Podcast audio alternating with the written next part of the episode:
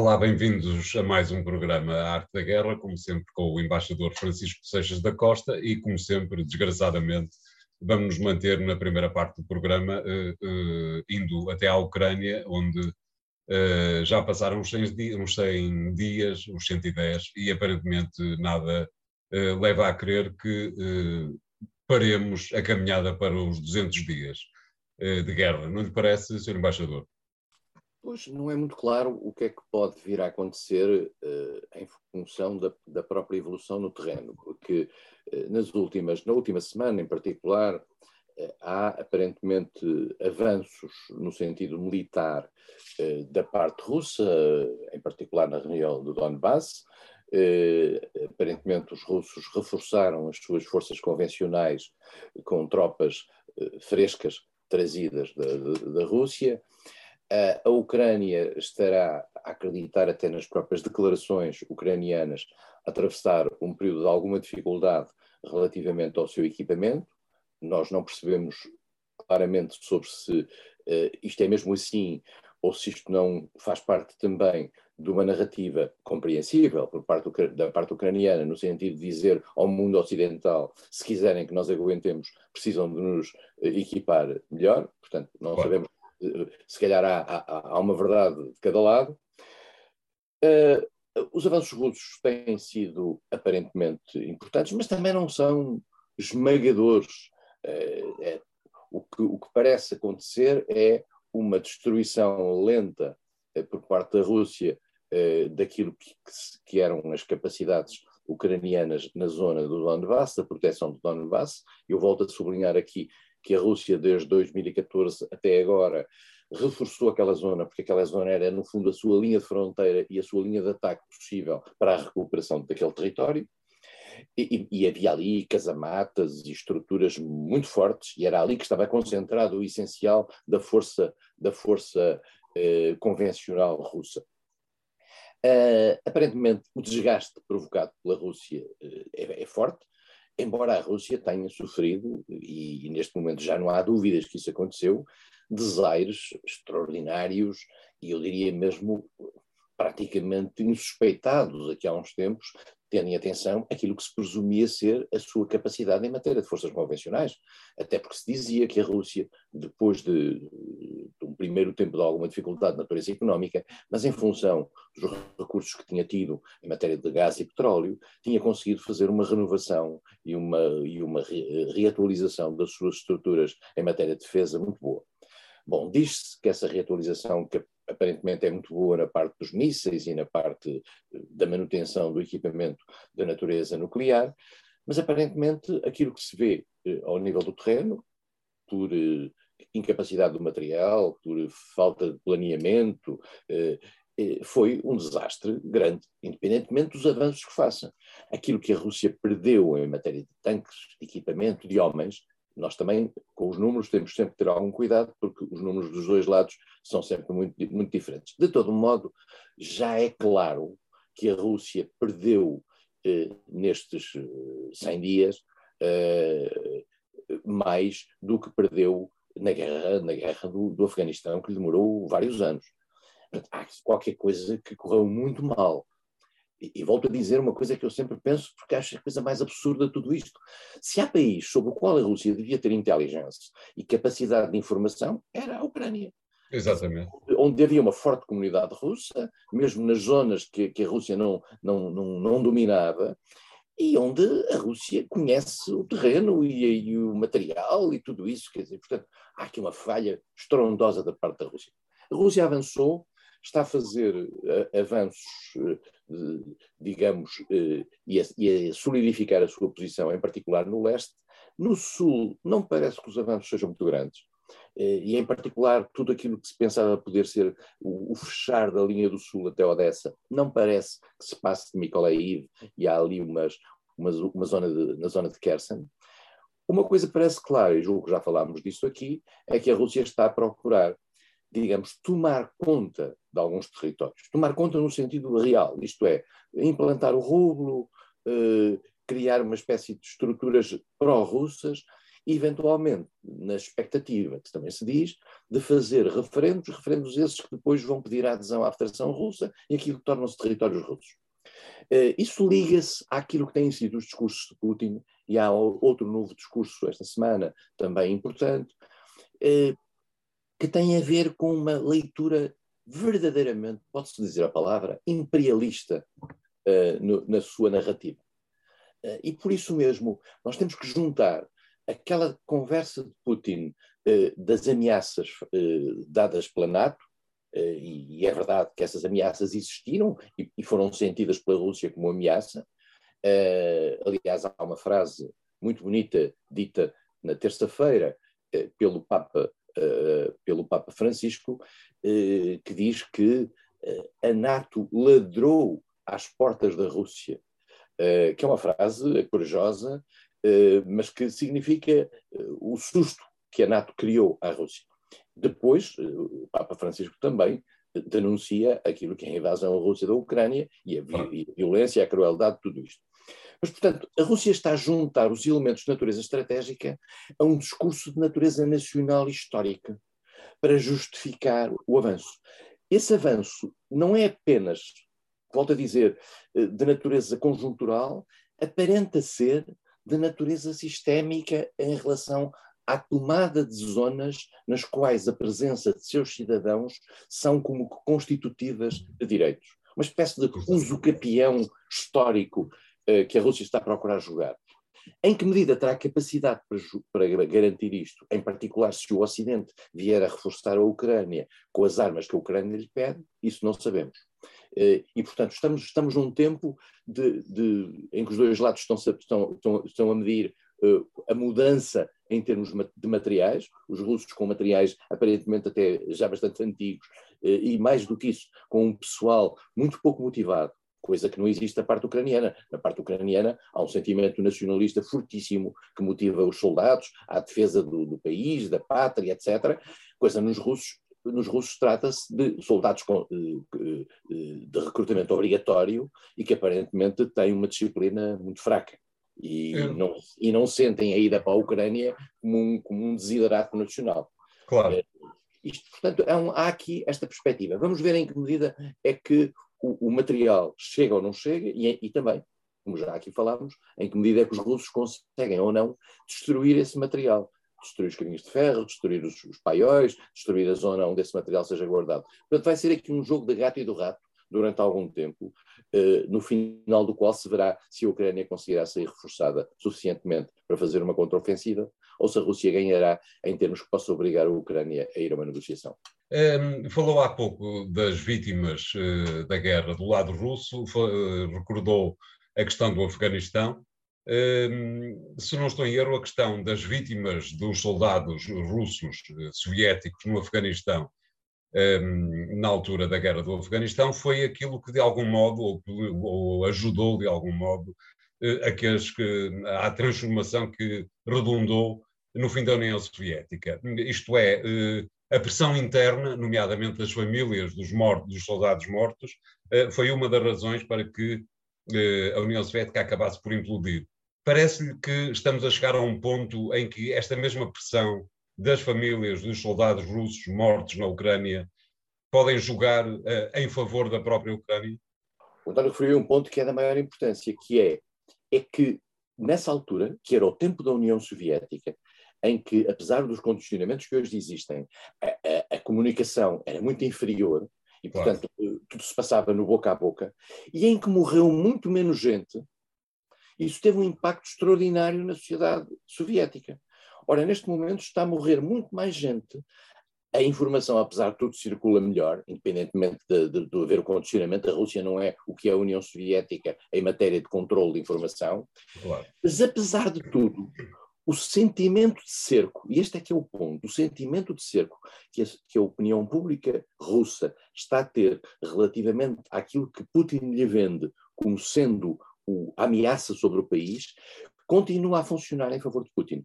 E hum. não há sinais, a gente não sabe o que, é que são as sondagens hoje, mas não há sinais de uma mudança significativa da opinião pública. E mais do que isso, há a noção de que ainda há um largo apoio eh, popular eh, àquilo que é a defesa por parte de, da Rússia, titulada por Putin, da ameaça que o Ocidente uh, lhe faz. E há um ponto interessante, António, que, que tem a ver com o passado, que é a questão dos neonazis, ou dos nazis, quando nós achamos aqui muito estranho que, que a Rússia utilize sistematicamente esta questão dos nazis, que existem, obviamente, de, dentro da Ucrânia, claro, e mais do que isso, claro. em certos setores do poder da Ucrânia e no, e no batalhão Azov, tudo isto, é verdade. Uh, resta saber se tem a importância que a Rússia lhe dá. Mas a utilização pela Rússia desse argumento é precisamente para lembrar a ideia dos nazis na Grande Guerra Patriótica, claro, que claro. foi a Segunda Guerra Mundial. Claro. E, portanto, nós achamos isto esquisito, mas não é tão esquisito visto da Rússia. E quem está na Rússia, e eu já falei com pessoas que já lá estiveram recentemente, dizem-me que isto tem algum apelo em algumas populações, que ao longo destas décadas, e vale a pena dizê-lo, isto não é importante apenas para as pessoas que viveram a Segunda Guerra Mundial. A Rússia alimentou ao longo de décadas, a União Soviética e depois a Rússia, essa questão da Grande Guerra Patriótica, que é considerado claro. um grande momento de unidade nacional e, de, e, de, capacidade de resistir ao inimigo estrangeiro. Mas já agora, António, só um pequenino ponto. Uh, apareceu esta semana a ideia de que Macron, uh, Scholz e, e, Draghi poderão ir a Kiev, a Kiev, eventualmente falar com Zelensky para a paz. veremos em que medida é que a União Europeia está disponível para fazer isto e, e a mim intriga-me bastante saber como é que a União Europeia fará isto sem falar o principal protagonista da peça, Exatamente. que é os Estados Unidos. Muito bem, vamos fazer aqui o primeiro intervalo, voltamos já de seguida com o segundo tema de hoje. Até lá.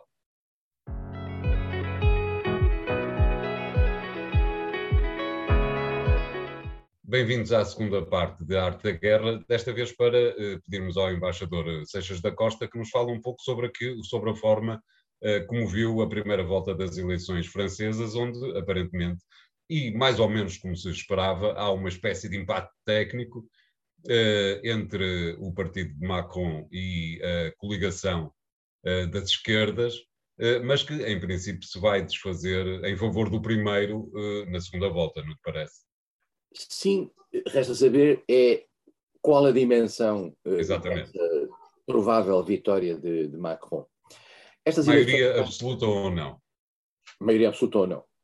Uh, estas eleições têm como pano de fundo, para já, uma questão da maior importância, que é uma abstenção extraordinária uh, de mais de 50%.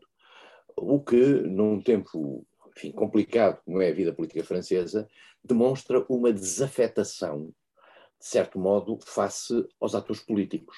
Além de que em França, normalmente, a abstenção era muito pequena, não é verdade? Era, mas tem vindo a crescer Sim, sim. Já, já, nas últimas eleições legislativas uh, tinha, tinha, tinha sido importante, agora subiu. A sensação que se tem, pode, pode, isto é, um, é, totalmente impressionista, é que há um setor do eleitorado mais moderado que não se sente representado em nada daquilo que está como oferta. E, portanto, o que é que aconteceu nesta, nestas eleições? Uh, o, o, o, grupo que, que Macron apresenta e que, no fundo, é o prolongamento daquilo que era a maioria absoluta que tinha no anterior Parlamento.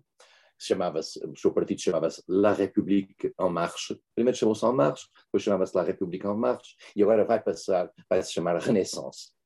Eh, este grupo criou uma coligação eleitoral eh, com mais dois grupos de natureza centrista. Um é o Horizon, que é um grupo dirigido eh, pelo, pelo antigo primeiro-ministro, primeiro-ministro. eh, primeiro-ministro francês, o primeiro-ministro, o primeiro primeiro-ministro que Macron tinha escolhido, eh Philippe, eh, e o outro grupo é o Modem, que é um, dirigido por uma velha raposa da política francesa, eh, que é François Bayrou. Estes grupos eram pequenos, eram grupos relativamente pequenos, e o, o, o La République en Marche tinha uma força sobre eles, eles juntaram-se apenas ao, ao, ao, grupo de Edouard Philippe e de, e de François Bayrou.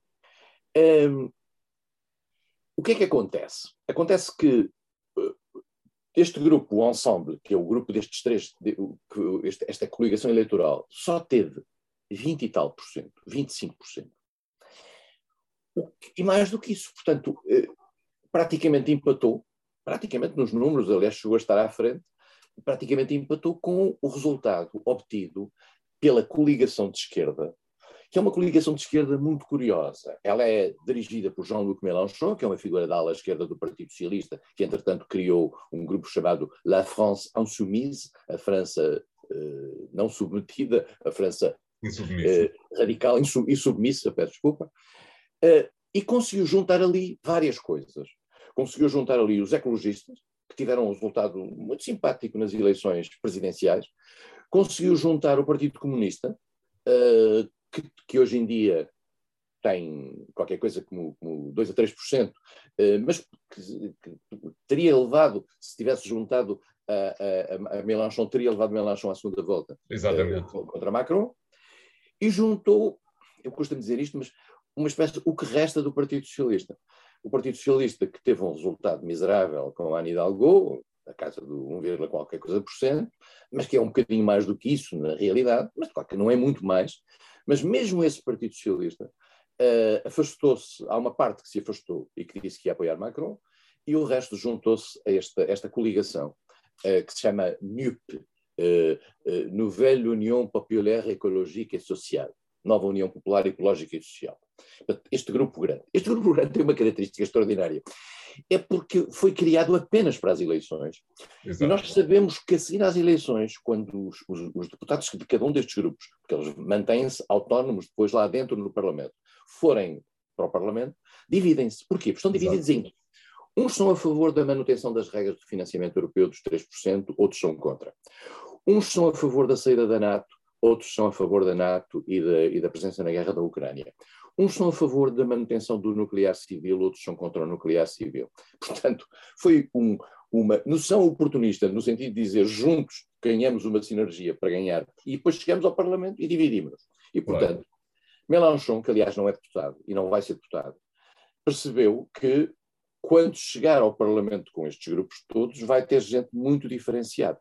Dito isto, é um salto extraordinário, porque se nós somarmos aquilo que estes mesmos grupos tiveram, ou quem lhes equivalia nas últimas eleições há cinco anos, há uma diferença muito grande. Portanto, a esquerda subiu em França. Claro.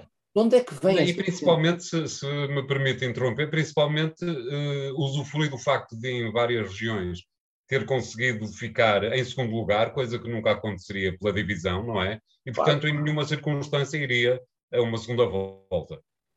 E, e, e, mas de onde é que veio o voto desta esquerda? Onde é que surgiu esta gente nova? Aparentemente é muito gente nova. Uhum. São muitos jovens que não estavam a votar há cinco anos ou que se tinham abstido e que são mobilizados pela figura, que é uma figura interessante do ponto de vista histriónico, de Jean-Luc Mélenchon. É um orador de, com uma grande capacidade histriónica e tal. Mélenchon vai, diz a Macron: você não vai ter maioria e eu vou ser primeiro-ministro. Macron tinha que escolher como primeiro-ministro, não era, historicamente já no passado aconteceu haver presidentes que tinham primeiros-ministros com maiorias diferentes na Assembleia. Exato. Só que Mélenchon não vai ter essa maioria. O, os exemplos no passado foram, se, se bem nos lembrarmos, François Mitterrand eh, com, com, primeiro com Jacques Chirac e depois com Edouard eh, Balladur, eh, e depois Chirac, presidente, com Jospin como primeiro-ministro. Mas estávamos a falar, António, estávamos a falar de linhas políticas que, apesar de muito diferentes entre si, mantinham, digamos, uma certa homogeneidade nas questões políticas externas, nas questões política europeia. Portanto, havia uma espécie de centro-esquerda, centro-direita, às vezes um bocadinho mais à direita em certas questões, mas havia um entendimento. Hoje não. Hoje a posição de Macron e a posição de Mélenchon são os antípodas, quer dizer, não, estou, não, é, não é plausível Mélenchon o Macron estar a presidir um Conselho de Ministros eh, tendo ao lado o Primeiro-Ministro Mélenchon. Claro, claro. Portanto, é uma coisa extraordinária de, de, impossibilidade. Do outro lado, já agora vale a, dizer, vale a, pena dizer, do outro lado do espectro fica Marine Le Pen e, e, a sua, e o seu grupo, o Rassemblement National, que teve um resultado bastante mais abaixo daquilo que ela própria tinha tido nas eleições presidenciais. O que também é, vai ser costume, não é? Ela tinha, 30, ela tinha 39%, que é um resultado extraordinário para a extrema-direita, uh, e agora tem 19%. Uh, eh, o que significa, além disso, há que somar a isso os votos que uh, que, que Henrique Zemmour teve com o seu novo grupo, com o seu grupo Reconquête. Mas Zemmour teve um mau resultado porque nem ele próprio conseguiu ser eleito para, para deputado. Eu diria que a extrema-direita fica um pouco fora desta, desta segunda volta, embora, em alguns casos, as coisas, as coisas seja, seja necessário, por exemplo, somar os votos para, dos restantes votos para ver se eles são eleitos ou não. E depois há uma quarta força que vale a pena falar, que é a direita tradicional. A direita golista, a direita do, do, do que vem de De Gaulle, Pompidou, Giscard, uh, desculpa, Chirac, Sarkozy, uh, e que teve nas últimas eleições um resultado desastroso com Valéry Pécresse, com menos de, de 7%, mas que neste momento subiu ligeiramente só que essa direita, e esse é que é o caso interessante, pode fazer toda a diferença se, voltando à conversa no início, se Macron não tiver maioria absoluta. Claro. Se Macron não tiver maioria absoluta, a quem é que se vai aliar? Não se vai aliar a Mélenchon, claramente que está do outro lado do espectro. Portanto, tem claro. que ir buscar a direita tradicional. Evidente. Essa direita tradicional odeia Macron. E odeia Macron porquê? Porque percebeu que Macron tem vindo a crescer à sua custa à custa da direita tradicional, que aliás é de onde ele, no fundo, é ideologicamente originário, claro, embora claro. tenha estado no Partido Socialista e tenha estado ligado ao Hollande. E, portanto, Macron tem vindo a captar muita gente de uma direita moderada que antigamente votava Sarkozy. E esse grupo que está aí e que agora tem 11, 12%, que tem um papel ainda importante na vida política francesa. Tem a presidência do Senado, tem maioria no Senado, tem muitos municípios, tem, tem papel nas regiões. Esse grupo só não tem é caras novas. Exato. Todas as caras desse grupo são tudo caras do tempo de Sarkozy. Tudo, sem exceção. Eh, não há nenhum nome novo, não há nenhuma cara nova. Eu digo isto porque vivi em França quatro anos ao tempo de Sarkozy e conheço todos, o que significa que, são, que não se conseguiu renovar. E o não conseguir se renovar é a tragédia dos partidos políticos tradicionais, como se viu com o Partido Socialista francês, eh, que claro. não conseguiu sair de, de, enfim, das tábuas. Não é? Evidente. Uh, para a semana, com certeza, estaremos aqui a discutir, a debater a segunda volta das eleições. Uh, entretanto, vamos aqui fazer o segundo intervalo. Voltamos já de seguida com o terceiro tema de hoje. Até lá.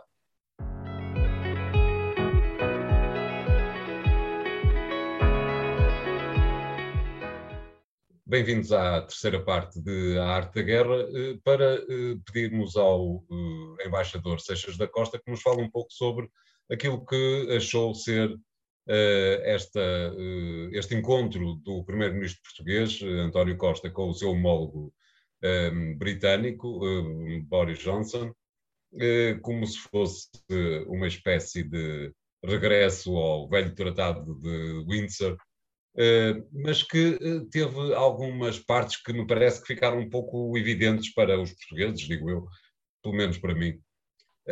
como sejam, por exemplo, aquilo que foi dito que seriam acordos na área da defesa. Acordos na área da defesa entre o Reino Unido e um país uh, da União Europeia. Como é que vê estas questões, embaixador? É, eu não conheço o texto do, do, desta declaração conjunta sobre cooperação bilateral. Uh, não queria ser eh, cínico, um, mas conheço, porque conheço relativamente bem, não apenas aquilo que é o, o que pode ficar de fora do relacionamento entre a União Europeia e o Reino Unido e que, pode, e que possa dar espaço ao, um, é um entendimento específico entre Portugal e o Reino Unido, mas também porque conheço bem o histórico, que vivi em Londres e estive na Embaixada em Londres, conheço bem o histórico do relacionamento de natureza bilateral. Há uma coisa que é importante, há aqui um elemento de natureza simbólica. Eh, eh, Portugal teve sempre na Europa, desde o século XVI, um, desde o século XIV, um relacionamento privilegiado com o Reino Unido. O Reino Unido protegeu, o Reino Unido, a Inglaterra, protegeu sempre a independência portuguesa e nós utilizamos essa nossa relação com, com, com, com, casamentos, essas coisas todas que se faziam nessa altura, para salvaguardar a nossa independência face à Espanha. E, portanto, nós devemos ao Reino Unido, até pela Guerra Peninsular e tudo isso, devemos Exato. ao Reino Unido uh, isso. Mas devemos ao Reino Unido isso, uh, vale a pena dizê-lo também, pagando pagando o Tratado de Methuen, uh, pagando a abertura dos portos do Brasil uh, em 1808. Uh, digamos, a Inglaterra não se, nós temos as contas saldadas com o Reino Unido. Exatamente, principalmente depois de termos metido numa gaveta o velho mapa cor-de-rosa que resultou Sim. no ultimato. Uh, exatamente. Resultou no ultimato, mas aí eu devo dizer que tenho uma gratidão republicana, porque o, o, ultimato foi quem fez ressaltar as forças republicanas no final do século XIX e que acabaram, uh, uns anos depois, por dar uh, o 5 de outubro. Uh, 5 de outubro esse que depois a República teve grande dificuldade em implantar-se no, no, mundo internacional, no mundo da Europa.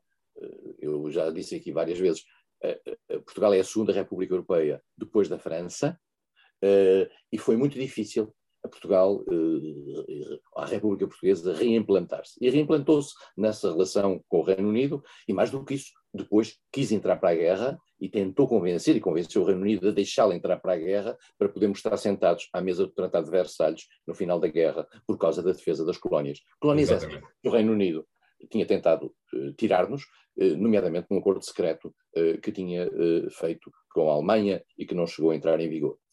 E, portanto, isto é uma amizade, é uma amizade, costuma-se dizer que o, que o, Reino Unido não tem amigos, tem interesses. Claro. Eu costumo acrescentar que às vezes tem interesse em ter amigos. E, e isso dá-se conta algumas vezes. Portugal, durante todo o Estado Novo, tem uma relação com o Reino Unido que é salvaguardada e que abre as portas, por exemplo, à utilização das lajes.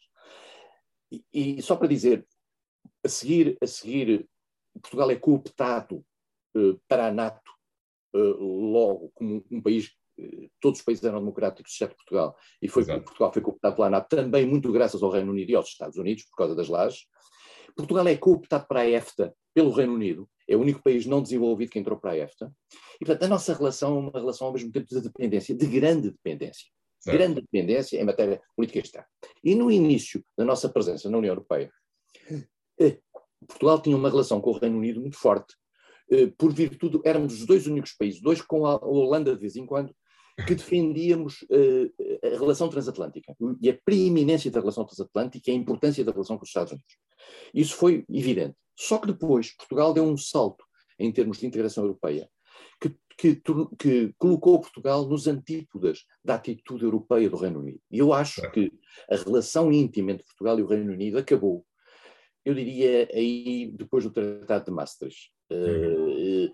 E eu recordo-me, tenho essa, essa, essa recordação pessoal forte, porque fui secretário de Estado dos Assuntos Europeus, num tempo em que as nossas relações com o Reino Unido eram simpáticas, agradáveis, mas eu tinha mais conflitos com o Reino Unido por causa de Timor do que propriamente declarações de amizade. E, portanto, a nossa relação com o Reino Unido separou-se à medida que a nossa integração europeia aumentou.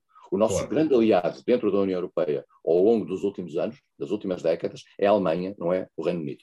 Claro. Dito isto, chegado o Brexit, uh, a certa altura o próprio Reino Unido procura, digamos, uh, apoio dentro de Portugal, no sentido de Portugal, na posição comunitária, uh, favorecer os interesses do Reino Unido, tendo em atenção em particular aquilo que era a nossa comunidade lá, que entretanto aumentou exponencialmente.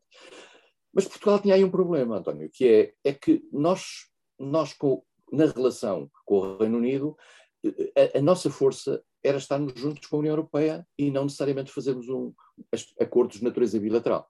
Eh, claro. Uh, David Cameron tentou isso, tentou isso antes da, do, do, Brexit e não funcionou. Uh, Boris Johnson depois já teve que negociar com a União Europeia. Este acordo, este protocolo, esta declaração conjunta, é um protocolo de intenções. O que é que fomos buscar? Fomos buscar uma espécie daquilo que não é do, do âmbito comunitário e, e, e, da, e, da, e daquilo que a União Europeia trata, e vamos tentar encontrar mecanismos nas questões do turismo, do investimento, eh, dos oceanos, da ciência, da educação, coisas em que possamos colaborar. E há um mundo de coisas, até porque hoje em dia a nossa comunidade é muito importante lá, há uma comunidade expatriada do Reino Unido aqui em Portugal, eh, que vive cá, e também isso está na declaração, isto é, procurar mecanismos de entendimento e de cooperação eh, nessa relação. E, portanto, há um espaço de natureza bilateral que, que não é esgotado pela relação entre a União Europeia claro. e o Reino Unido, que nós sabemos agora, inclusivamente, que, que vai ser gravado porque o Reino Unido decidiu eh, pôr uma lei relativamente à questão da Irlanda do Norte, destes dias falaremos outra vez disto, mais Exatamente. uma vez. Mas, portanto, há aqui um espaço um espaço de boa vontade. E esta, esta, eh, o facto do Presidente da República ter feito o 10 de junho no Reino Unido também. O facto do Primeiro-Ministro ter ido lá, eh, até, digamos, até em condições de saúde menos boas, mas quis fazê-lo e foi ao Reino Unido e fez esta declaração com Boris Johnson. No momento que, aliás, Boris Johnson até deve ter agradecido, porque Johnson não está nos seus melhores momentos eh, claro. em termos de imagem internacional. Mas eu acho que há aqui um espaço. É um país amigo, é um país com que nós temos boas relações, temos sempre esta ideia histórica. Quer dizer, eu lembro-me que um dia numa conferência em Londres me perguntaram se eu acreditava eh, na, na velha aliança. Eu disse: acredito, acredito tanto como os ingleses. E, portanto, uh, a velha aliança faz parte daquelas mitologias que se mantêm ao longo do tempo. Não serve praticamente para nada, um dia serviu, António, já agora vou contar uma história, o, o, embaixador Leonardo Matias, que era secretário de Estado dos Negócios Estrangeiros e da Cooperação, foi-lhe pedido que, eh, na altura da guerra das Falkland, Malvinas, aviões britânicos pudessem pousar nos Açores. E, e nós tínhamos pedido, em, em, 1961, ajuda britânica na questão da Índia e, e os ingleses recusaram. E o, e o Leonardo Matias pediu, então ponham por escrito à luz do Tratado do Windsor, o pedido disso, esse pedido. Bom, os ingleses não queriam fazer, mas fizeram. Porque isto, ao mesmo ah, tempo, você sublinha num pedido um tratado, reforça o tratado.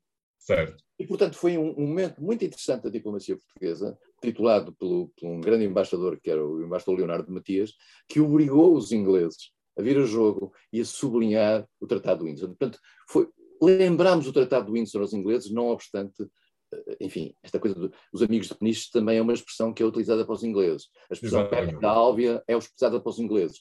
E há uma coisa que os portugueses não sabem, na sua maioria, é que o hino, o hino que todos hoje cantamos, quando dizemos, quando dizemos contra os canhões marchar, marchar, o hino, a letra original é contra os bretões marchar, marchar, e o hino era contra os ingleses, e era contra os bretões marchar, marchar. Depois alterámos o hino e hoje até o podemos cantar em Londres. Exatamente. Muito bem, obrigado, embaixador. Uh, sigam este tema e todos os outros na JETV e nas redes sociais. Em vídeos e em podcast encontrarão lá todos os temas, uh, nomeadamente da área internacional. Obrigado e até para a semana.